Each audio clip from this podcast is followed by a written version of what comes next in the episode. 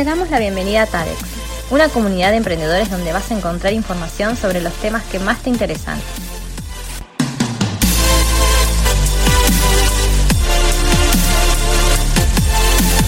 Escucha nuestro nuevo podcast y no dejes de seguirnos en nuestras redes. Buenas y bienvenidos a un nuevo episodio del podcast Aprendiendo con TADEX. Hoy la tenemos a Tati con nosotros que nos va a presentar el tema. Presta atención. Buenos días, buenas tardes, buenas noches a todos nuestros emprendedores y emprendedoras. Hola Bonnie, ¿cómo estás? Un placer estar aquí contigo como siempre. Bueno, el día de hoy vamos a hablar de un tema del que todos van a tener ganas de opinar y seguramente les va a interesar muchísimo como a nosotros, que es el tema de la educación. Educación en tiempos de pandemia. Eh, y no solamente eh, lo que está sucediendo ahora, sino lo que nos interesa discutir en el podcast de hoy eh, son distintos temas que fueron surgiendo y que fueron afectando a la educación gracias a, o consecuencia de todo, todo este tema de la pandemia que se está viviendo a, a nivel mundial, ¿no? Cosas que están sucediendo que quizás en, en una realidad diferente, en un contexto más normal y habitual, no hubiesen sucedido.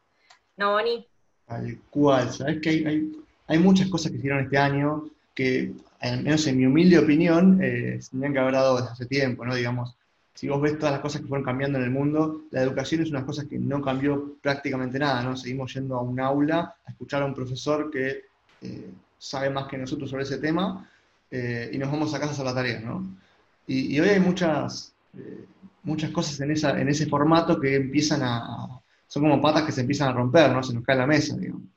Porque principalmente, por ejemplo, hay cosas sobre las que los profesores saben menos que el alumno, en muchos casos, más que nada en el ámbito universitario, ¿no?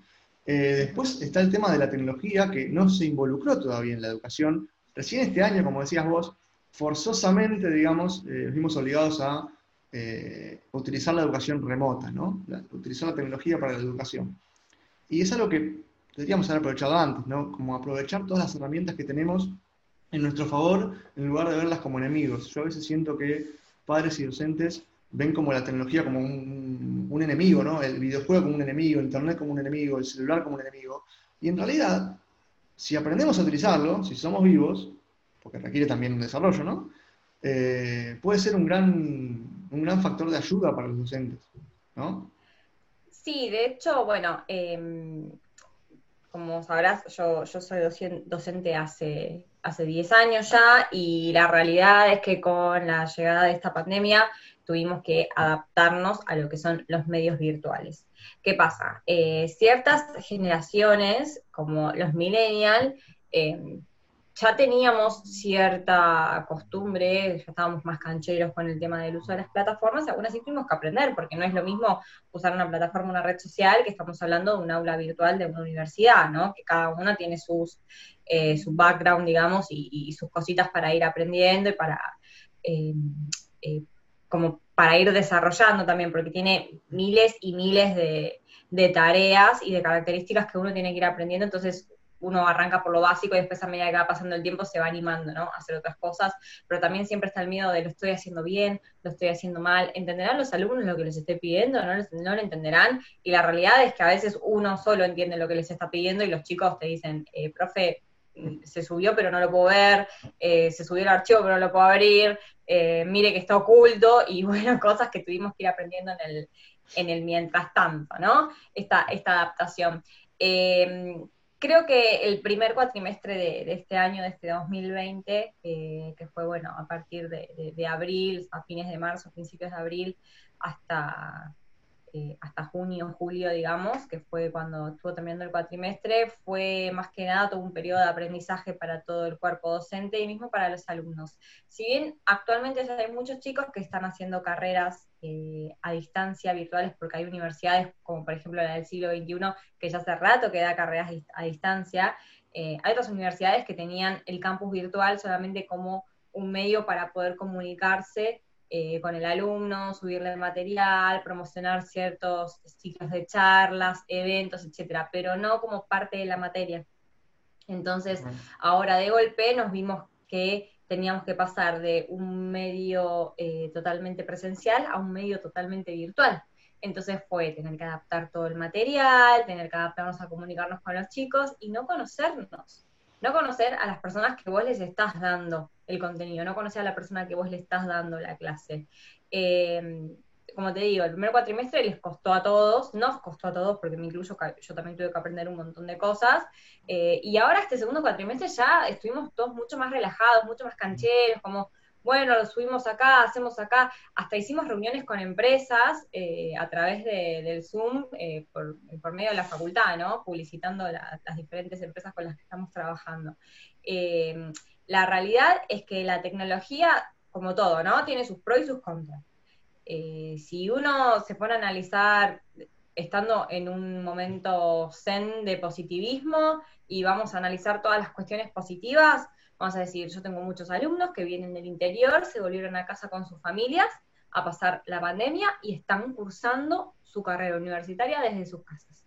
Entonces, tenemos punto a favor. No importa dónde estés, vas a poder estar cursando la carrera universitaria. El tema de a todos nos ha pasado en la facultad de decir, bueno, llego tarde a la facultad, que no es el tema de llegar tarde a la clase, sino que a veces es llegar tarde al examen y te has quedado sin rendir a veces por llegar 10 minutos tarde al examen porque el bondi no te paró, porque había paro de subte, porque lo que fuera, ¿no?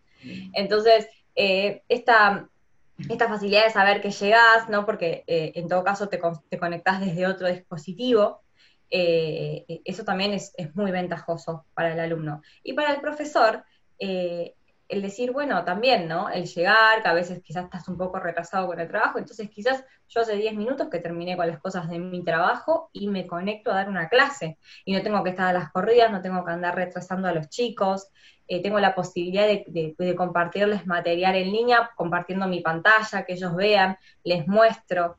Entonces, eh, es, eh, me parece como que es mucho más práctico, es mucho más dinámico, eh, le llegas más a los chicos, el tema de las cámaras, se, generan charlas muy entretenidas y muy amenas con los chicos, mismo hasta se generó esta relación de respeto, es decir, profe, no me voy a poder conectar porque tengo un compromiso, por cuestiones laborales, por cuestiones personales, pero ese respeto al profesor se sigue, se sigue mostrando en un aula virtual, que quizás también es uno, uno quizás tenía mucho miedo a eso, ¿no? Decir, no se van a conectar, van a tener las cámaras apagadas y van a estar, no sé, jugando a la play mientras vos les estás hablando a la clase, que capaz que lo están haciendo, y la verdad que no es problema Y seguramente nuestro, ¿no? sí, seguro. Totalmente, pero ya viste, son personas adultas, son chicos grandes que ellos deciden qué es lo que quieren hacer y lo que dejan de hacer. Eh, quizás en algún momento se les complica, y no sé, la persona que que tiene nenes y les tiene que estar preparando la, cena y capaz que están escuchando la clase. A mí no me parece tampoco tan descabellado eso. Sí, no vas a estar prestando el 100% de atención seguro, eh, porque tu, mente va a estar... Claro, va a estar dividida en tareas. totalmente, o sea, nos ha pasado a nosotros estar sentados en la clase con el profesor acá al lado y y no estar, y no estar prestándole atención del todo porque estás cansado, porque tienes otras preocupaciones en la cabeza. Entonces también me parece que no hay que estigmatizar el tema de la tecnología en la educación, pero tampoco decir que es, oh, viste, porque tenemos otros puntos en contra, eh, como lo estuvimos conversando antes, como es el tema de el, sociabilizar, ¿no? Eh, creo que también te puede... cara a cara, jamás va a ser lo mismo que no cara a cara que no mediante pantallas, mediante tecnología, ¿no? Eh, el tema es, a ver, ahora estamos hablando de un año de pandemia, un año muy, muy especial. Ahora lo que hay que pensar es en, el post-pandemia, ¿no? En algún momento las clases van a volver a la eh, normalidad, entre comillas. Y lo bueno es un sistema híbrido combinado, ¿no? Buscar un, sistema en el que ambas cosas se combinen bien y podamos utilizar lo mejor de cada cosa y disminuir lo peor de cada cosa, ¿no? O sea, podés usar un sistema diferente. Es donde yo te comentaba antes el tema de la educación invertida, que es algo que se viene hablando en el, en el ámbito, digamos, ¿no? El tema de, bueno, uno piensa en la educación y piensa en, voy al aula, el profesor da la clase, yo anoto, me dan tarea, trabajos prácticos o cosas para estudiar en casa. Cuando el, sistema invertido es al revés, ¿no? Yo puedo ver el material, leer, ver videos, poder rebobinar un video, rebobinar como si estuviera con la videocasetera, ¿no? Pero poder eh, volver a ver un fragmento del video que no entendí, cosa que el profesor, porque también es un tema de, y lo digo como yo, un alumno tímido en el colegio, a mí no me daba la cara para preguntar no entendí y no entendí y siguió. Este, entonces, esta posibilidad de poder volver para atrás, volver a ver las veces que quieras un fragmento que no entendiste, e ir a clase a practicar, a hacer trabajo en equipo, dinámicas grupales, competencia, eh, muchas cosas diferentes para aplicarle la práctica a eso que aprendiste, que es lo que falta mucho hoy, ¿no? Uno no aprende a hacer, aprende solamente eh, cuándo fue la batalla casero, y digamos, no, no, no me sirve ese contenido. Sí, exacto. E, estoy totalmente de acuerdo con vos en ese punto. Eh, primero porque, bueno, nosotros lo vivimos en, durante toda nuestra educación, es decir, ibas al colegio, estabas en el colegio, no sé, siete horas capaz, y, después te mandaban un choclo de tarea, yo me acuerdo, eh, matemáticas, cuando primer año del secundario, imagínate que todavía me lo acuerdo, que el profesor venía, explicaba el tema y después te mandaba 30 páginas de ejercicio. Y no es que después en clase eh, corregíamos esos 30 ejercicios. Chicos, ¿tienen dudas? O sea, y si a vos te coincidía el resultado que te decía el libro, ya está, estaba bien, pero capaz vos el procedimiento lo habías hecho todo mal. Y no arrancaba con el tema que seguía, ¿viste? Y vos te seguías. Totalmente.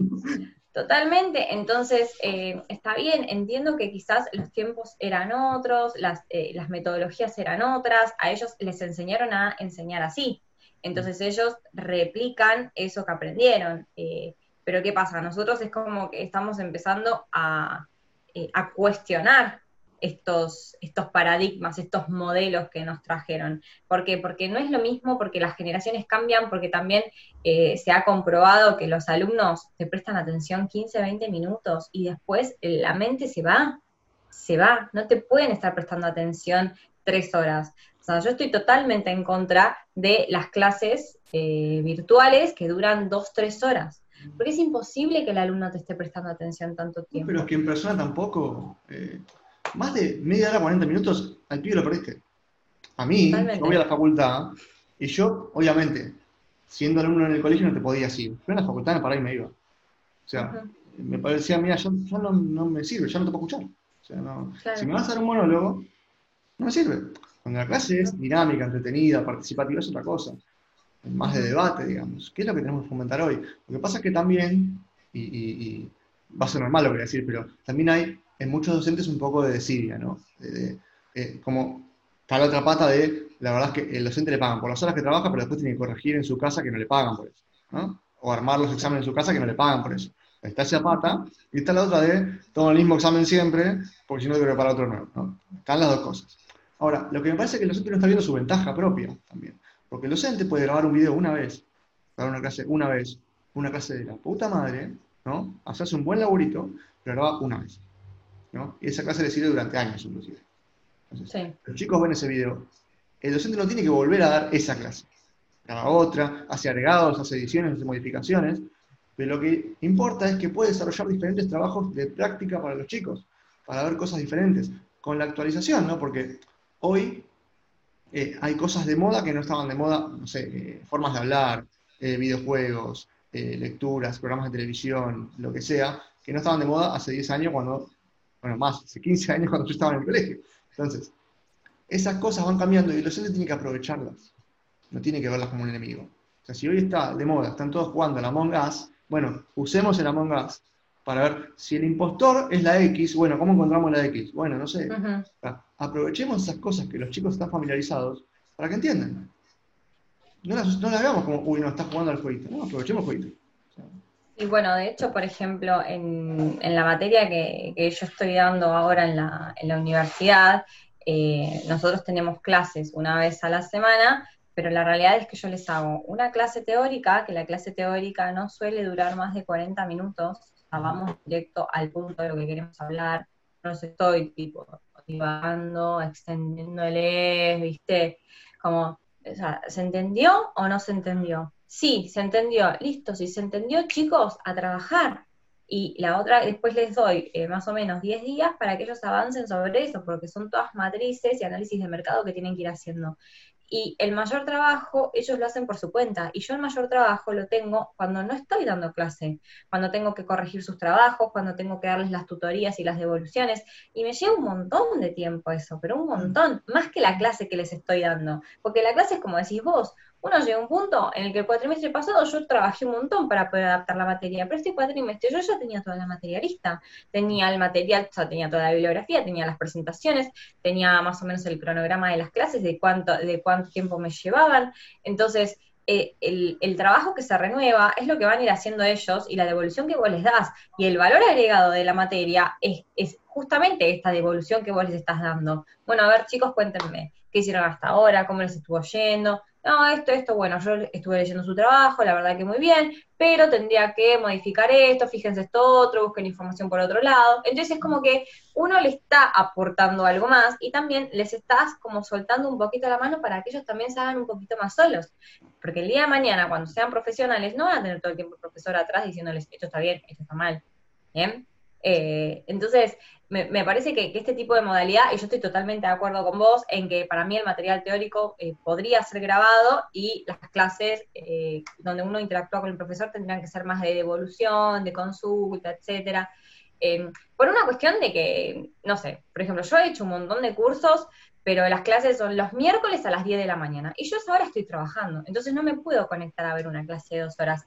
Pero, ¿qué hago? Las miro los sábados, las miro los domingos o las miro a la noche antes de irme a dormir. Yo elijo el momento en que verla. Entonces, ¿por qué en una época donde sabemos que lo virtual nos está, em, está derribando fronteras, las fronteras del tiempo, eh, que, es finito, eh, que me está dando mayor flexibilidad esta modalidad virtual, ¿por qué me pones la limitante de que tengo que estar conectada en ese momento? Claro. ¿Por qué es tan necesario? Eso hace que cada uno pueda ir a su tiempo.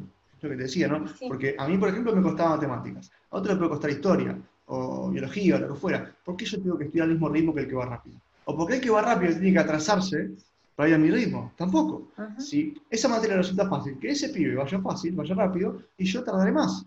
Y en otra materia tardaré menos. Cada uno puede ir a su tiempo, porque cada uno puede ver los videos cuando tiene tiempo, o leer el material cuando tiene tiempo, o cuando está más fresco, porque capaz que hay gente que funciona mejor a la mañana, a la noche, lo que fuera.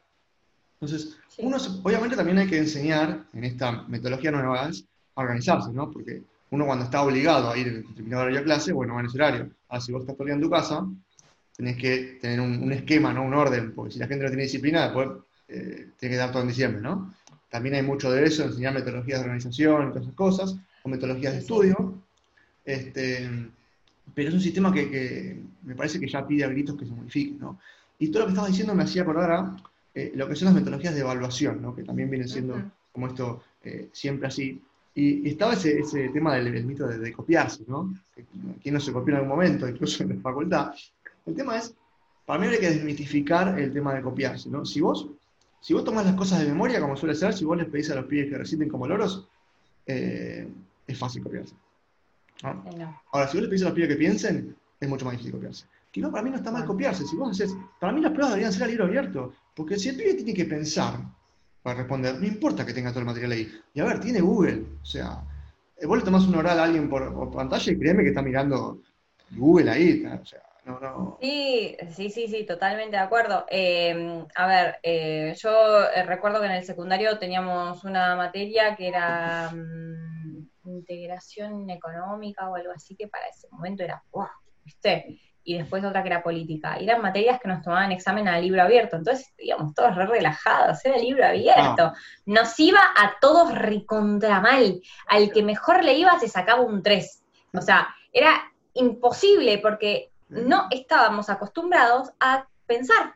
Estábamos acostumbrados a, como decías vos, estudiar, repetir como loros y transcribir tal cual. ¿no? Entonces. para, para, para razonar, digamos, para la comprensión del texto de la pregunta. Incluso, a ver, mi vieja docente de historia y ha hecho preguntas capciosas, ¿no? ¿De qué color era el caballo blanco de San Martín? Se lo dice la pregunta.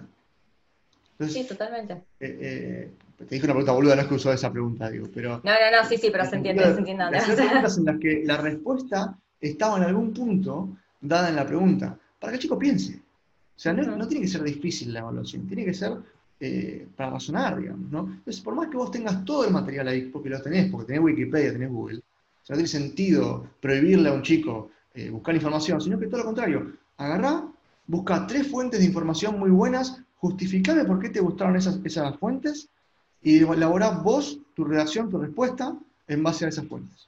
Entonces, al pie lo hace laburar como loco, pero lo haces pensar, porque tiene que comparar qué dice determinadas fuentes, por ejemplo, sobre algo de historia, ¿no? Porque digo, para matemática un poco más difícil, eh, entender qué pasó en esa, en esa, por qué piensan diferente los autores que escribieron esos artículos o lo que sea, y desarrollar su propia fuente de pensamiento. ¿no? Entonces, está bien, el tema es, requiere mucha más, mucho más laburo de corrección también, ¿no? pues que ir a la fuente. Pero me parece que es mucho más eh, fructífero como aprendizaje. ¿no?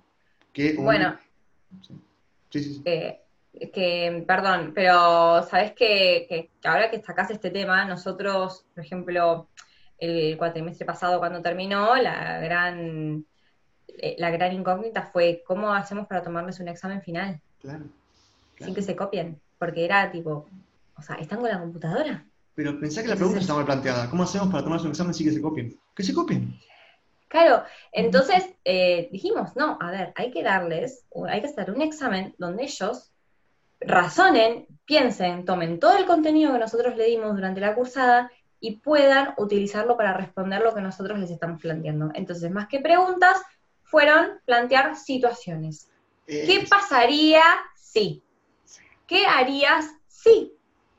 Según estas cifras, ¿qué interpretás? Entonces, fue todo así. Los chicos, cuando vieron el examen, fue como que no se lo esperaban.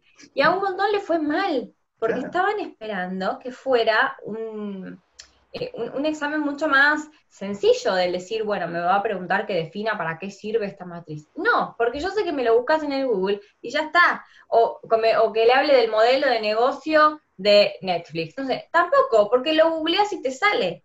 Entonces, nosotros le dijimos, es más, el examen más largo fueron tres hojas de Word, porque es lo máximo que les estábamos pidiendo. Eran respuestas concisas pero que salieran de la mente de la persona. A ver, eh, pensar, razonar, ataca vos y expresa tu respuesta. Pero también les cuesta un montonazo escribir. Pero porque, pero porque no lo aprendieron en el colegio. En el colegio le enseñan cuándo fue la batalla casero, eh, encontrar la X y el análisis sintáctico que nunca lo entendí de que el objeto directo o no sé.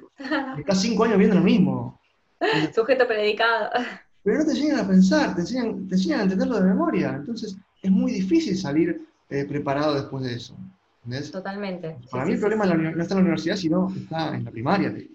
En las bases, sí, sí, sí, en las bases, y hasta que eso no se, no se modifique, que igual en algunos colegios ya lo están modificando bastante, eh, de, conocidos que tengo, que, sus hijos van a, primario, veo cómo cambió el método y cómo cambiaron las asignaturas, ¿no? Eh, no sé, por ejemplo, eh, conozco eh, en un colegio que de acá de Canning que tienen dentro de sus asignaturas una que les enseña a organizarse. Organizar el tiempo, organizar las tareas. Y yo digo, qué increíble que les estén dando esto. Es genial, es genial. Es más, hasta en la facultad tendrían que darlo, porque es un gran problema el tema de la organización, de no saber distribuir los tiempos y, y qué momento le dedico, ¿no? No caer en, eh, en decir, bueno, no sé, en hacer un millón de cosas pavaditas en tu casa o ponerte a ver una serie y no dedicarle quizás esa hora, hora y media que necesitas en el estudio diario, ¿no? Sí, sí. Hay muchas materias que, no están hoy incorporadas eh, ni en la primaria, ni en secundaria, ni en la facultad. Otras que sobran también, ¿no? Que quedaron caducas, ponele. Eh, y, la verdad es que eso afecta mucho, ¿no? Porque esto de organización del tiempo, de productividad, incluso en nutrición, hay un montón de cosas que estaría bueno que se enseñen para que uno entienda dónde está parado, para entender el mundo al que vas a salir, porque la idea es que la escuela prepare para el mundo, no para una oficina que no va a existir más. Entonces, esas cosas es como que te preparan para un trabajo que ya no va a existir, ¿no? Y eso es lo que para mí, a mí me choca, por eso se están a veces, este, por eso me, saco bastante con este tema, ¿no? aparte, cada cosa que decís me dispara 800 más. Quería hacer una cosa con... Sí, con, es, que Sí, es que es inevitable, porque como nosotros lo vivimos durante toda nuestra vida, durante toda nuestra educación, o sea, obviamente tenemos mil cosas para hablar. Y sí, a mí también me indigna. Sí, te saca. Y, yo no quiero que mis hijos estudien así, digamos, ¿no? Me gustaría que el, sistema, esté modificado en ese momento, pero es difícil. Eh, no, hay un tema más que, sabes que vos lo contabas, y fíjate, vos qué poder educativo tuviste, ¿no? En tu cátedra y todo, porque por otro lado, hay gente desarrollando sistemas para que vos no te puedas copiar en un examen a través de la pantalla, que detectan el movimiento de las pupilas y ven si vos estás eh, mirando otro lado en lugar de mirar a, la cámara. Digamos. O sea, vos fijate atacando a un enemigo que no existe en lugar de aprovecharlo. así hay un millón de cosas que decís, pero estás perdiendo tiempo. O sea, a ver, históricamente los pibes encontraron la manera de copiarse. van a encontrar otra forma, flaco. No, no hay manera. Porque primero son más rápidos con la tecnología que vos. O sea, los chicos tienen la tecnología más rápido que todos nosotros, entonces, y cada vez más, porque nacieron con ella. Eh, entonces no tiene sentido atacar la tecnología, usala, o aprovechala. ¿no? Pero bueno, más allá de eso, otro tema que era los métodos de evaluación que te quería contar es, y, nunca estuve de acuerdo, pero no encontré una metodología que funcione mejor tampoco, es el tema de el sistema de notas y de que si vos te equivocás eh, perdés y que, yo siento que desarrollan un miedo a fracasar ya desde el colegio, ¿no? O sea, 15 años de, escolaridad desarrollando un miedo a fracasar, un miedo a equivocarte. El miedo a levantar la mano y decir algo que no era y que se te caen de risa o que la persona te diga estás equivocado. Eh, yo me cansé de que me humillen profesores eh, cuando preguntaba cosas al punto de que cuando fui a la facultad y realmente no entendía algo estuve a punto de recursar una materia, dije, bueno, Tatiana, eh, este es el momento en que tenés que preguntar. No, no, no, no, no puedes tener miedo a preguntar.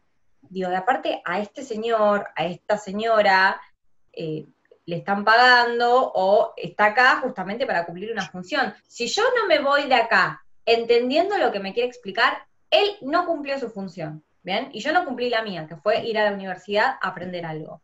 Entonces, me pasó con macroeconomía. Mira, o sea, entra el profesor, ¿bien? Ya íbamos por la clase, no sé, dos meses de clase ya, ¿no? Yo no venía entendiendo, o sea, me costaba seguirlo. El tipo, desde que llegaba, estaba, te daba la espalda y escribía fórmulas que eran, que teníamos dos pizarrones largos y ocupaban todo el pizarrón. Bueno, terminó de poner las fórmulas que iba explicando, hablándole al pizarrón. No, encima nadie se anotaba en esa cátedra porque el tipo tenía fama de que hacía recursar a todos, literal. Éramos ocho, nada más. Ocho. Termina de escribir todo, se da vuelta y dice, ¿alguna duda? Y yo ahí levanté la mano. Sí, Tatiana me dice, ¿qué no entendiste? Desde el principio hasta el final necesito que me explique bien todo porque le soy sincera, no lo pude seguir. Está bien, no hay problema, me dijo, y me explicó. Y a partir de ahí todos mis compañeros empezaron a animarse a preguntar. Y la clase se tornó mucho más amena y fue la primera cursada que aprobamos todos macroeconomía. ¿Por qué? Porque le perdimos ese miedo a preguntar, porque entendimos, porque aprendimos a razonarlo. Eh, y te digo, y terminó siendo, me preguntaste el día de hoy, terminó siendo una de las materias que más me gustó. O sea, eh, una de las materias que más miedo le tenía fue las materias que más me gustó y gracias a eso, a que entendí bien esa cursada, fue base a que me vaya bien en otras materias que estaban relacionadas. Totalmente. Y, pero esto del profesor que, trata mal, que contesta mal, que vos, el profesor, una duda y lo que le preguntaste, y no me puedes estar preguntando eso. O eso está en el manual. O, eh, eh, es como que... ¿Para qué vas a Sí, esa, eh, genera una, mala predisposición, un mal ambiente de trabajo. O sea, no digo que, lo, que los tengas que tratar a todos como niños de preescolar, que bueno, que tenés que enseñarles a compartir y a ser educados y que no sé qué. Ellos ya lo saben, pero a veces realmente la persona está cansada, capaz que lo leyó y no se acuerda.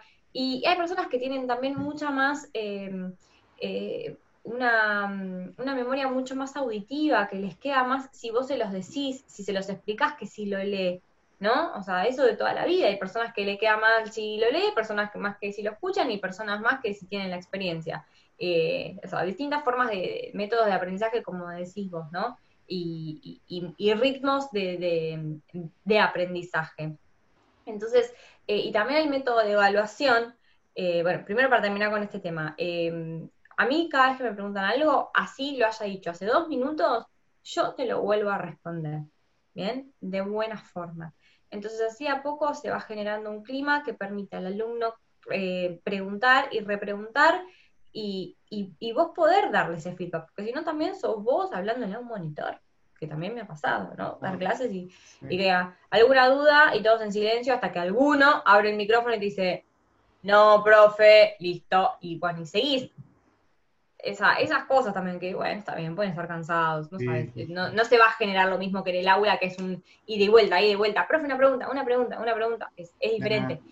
Eh, pero sí también el método de evaluación, esto de poner en la nota, ¿no? Por ejemplo, la nota del 1 al 10. Eh, eso también es algo que, nosotros también empezamos a cambiar. Nosotros en la cursada, por ejemplo, no ponemos nota. Eh, ponemos una nota de concepto, o sea, que puede ser numérica, como no, pero a los chicos no les tomamos un examen que digamos, bueno, estás aprobado, estás desaprobado, vas a recursar. eh, a nosotros nos interesa el, trabajo que hacen al final de la cursada, que es como un integrador de todo el cuatrimestre. Eh, entonces, em, es diferente, el alumno trabaja de manera continua todo el cuatrimestre, eh, aprende porque están, son casos reales que trabajan con empresas reales.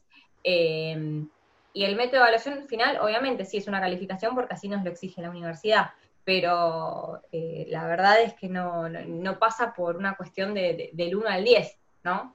Y esto me trae eh, a la mente una anécdota, perdón si, me voy, ¿no? Vos cortame.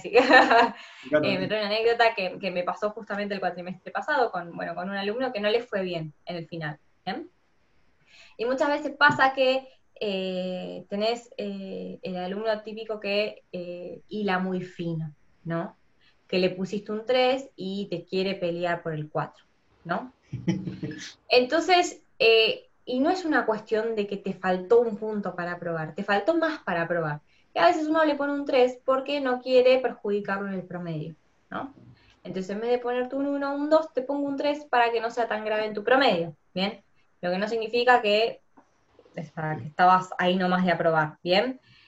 Tuve una, mm, la primera vez en 10 años, te juro, es la primera vez que un alumno me pidió una revisión de examen. Es la primera vez en mi vida que un alumno me pidió una revisión de examen estaba tan nerviosa yo, porque, o sea, sentía como que habré hecho mal, y lo miré, y lo remiré, y lo recontra remiré, y digo, no, no, o sea, yo seguía confiada en, cómo había corregido y seguía firme en mi, decisión.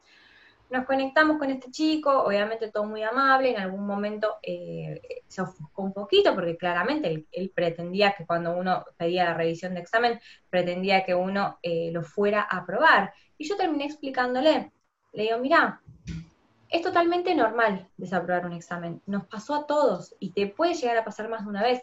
Lo que vos tenés que entender es que este examen no está para aprobar por tal, tal y tal motivo. ¿Bien? No es que yo te estoy desaprobando porque soy mala, porque me ensaño con vos, nada. Simplemente eh, a, mí, a mí como profesora, yo leo esto y yo siento que vos no me estás, eh, no estás plasmando los conocimientos necesarios como para que yo te tenga que aprobar. ¿Bien? es totalmente normal. Te presentas en la próxima fecha, lo rendís y no dudo que te va a ir excelente. ¿bien? Porque a veces también es un, es un problema de nerviosismo, es un problema de que a veces no interpretamos bien la consigna. Sea, le puede pasar a la persona, hasta a la persona que más, la que más estudió. ¿Bien? Entonces, es totalmente normal. Y me atacó por el tema del 3. 3, que un punto más, 4, que no sé qué, porque acá me puso una tilde, que no sé qué. Bueno, hila muy fino, muy fino. Entonces, digo, mira, yo en todos los casos que el alumno está en la cuerda floja entre aprobar y desaprobar, lo apruebo. Siempre. Entonces créeme que si vos hubiese estado, hubiese estado en el borde, yo te apruebo. Porque yo no gano nada con desaprobarte. Yo no quiero ser cruela débil en la facultad. O sea, ¿qué gano yo? Realmente, yo, yo te soy sincera, si tengo que desaprobar a alguien es porque realmente no tengo forma de salvarlo. O sea, es así. Pero bueno, a lo que voy es, esa devolución de examen empezó siendo en un tono un poco, eh, te digo, ofuscado y hasta eh, eh, medio así tenso, y terminó siendo una conversación totalmente amena y, el alumno me terminó agradeciendo, no sé qué, y de, la mejor manera, porque yo le hice entender que era algo totalmente normal y totalmente natural, que todos nos podemos equivocar, que no se sienta mal, ¿viste? Porque también a veces eh, a mí me ha pasado cuando estaba en la facultad que sentía como que el profesor era conmigo el problema, ¿no? Eh, y a veces uno lo que necesita es esto, que te expliquen un poco más, decir, bueno, mira, pasó esto, esto y esto, pero no te preocupes, tiene solución, en vez de ser así, era así, presentate en la próxima, te va a ir bien, no te preocupes, no es que no sabes, solamente que este examen no estaría cumpliendo los parámetros para que yo te pueda aprobar, ¿bien? Entonces, eh, en las modalidades virtuales, en las modalidades escritas, la realidad es que vos tu documento respaldatorio es un examen. Sabes que eh, todo lo que me estás contando me hace pensar que una de las materias que también faltaría es como, eh, como hacerse responsable, ¿no? O sea, porque siempre que sacas una mala nota es me puso un 2, me puso un 1. Y cuando sacas un 10 es me saqué un 10. Me saqué, claro. Lo, bueno es mío y lo malo es culpa del otro, ¿no? Y eso para mí es algo que lo arrastramos toda nuestra vida, el tema de victimizarnos y que la culpa es del otro, ¿no? para mí un tema muy importante en el colegio sería ese tema de, tomar responsabilidad por las cosas. Este, a mí también me, a mí me pasaba que yo era así, pero porque en mi casa me hacían ser así. Bueno, ¿Cómo que te, ¿Cómo que te puso un 2? ¿Cómo que te puso un 1? Siempre era te puso, no es como te sacaste, ¿entendés? Entonces es como que vos eh, te quedaba eso en la cabeza, me lo puso, no me lo saqué. Porque hay, un tema que, antes no era así, pero a partir de, digamos, más o menos nuestra edad de chicos y todos los que vinieron después, es el, el padre que en lugar de defender al profesor, defiende al chico. Entonces la culpa siempre termina siendo el profesor porque le puso una baja nota o porque no le explicó bien o lo que fuera. Y puede haber un caso, yo que no, yo que no, pero le enseñan al chico a no ser responsable, flaco, estudia más. Totalmente. Es como que no. Sí, sí, sí, esa cosa, eso es de la casa, no de la escuela, pero es educación, en fin, ¿no? Después hay un hay, de todo.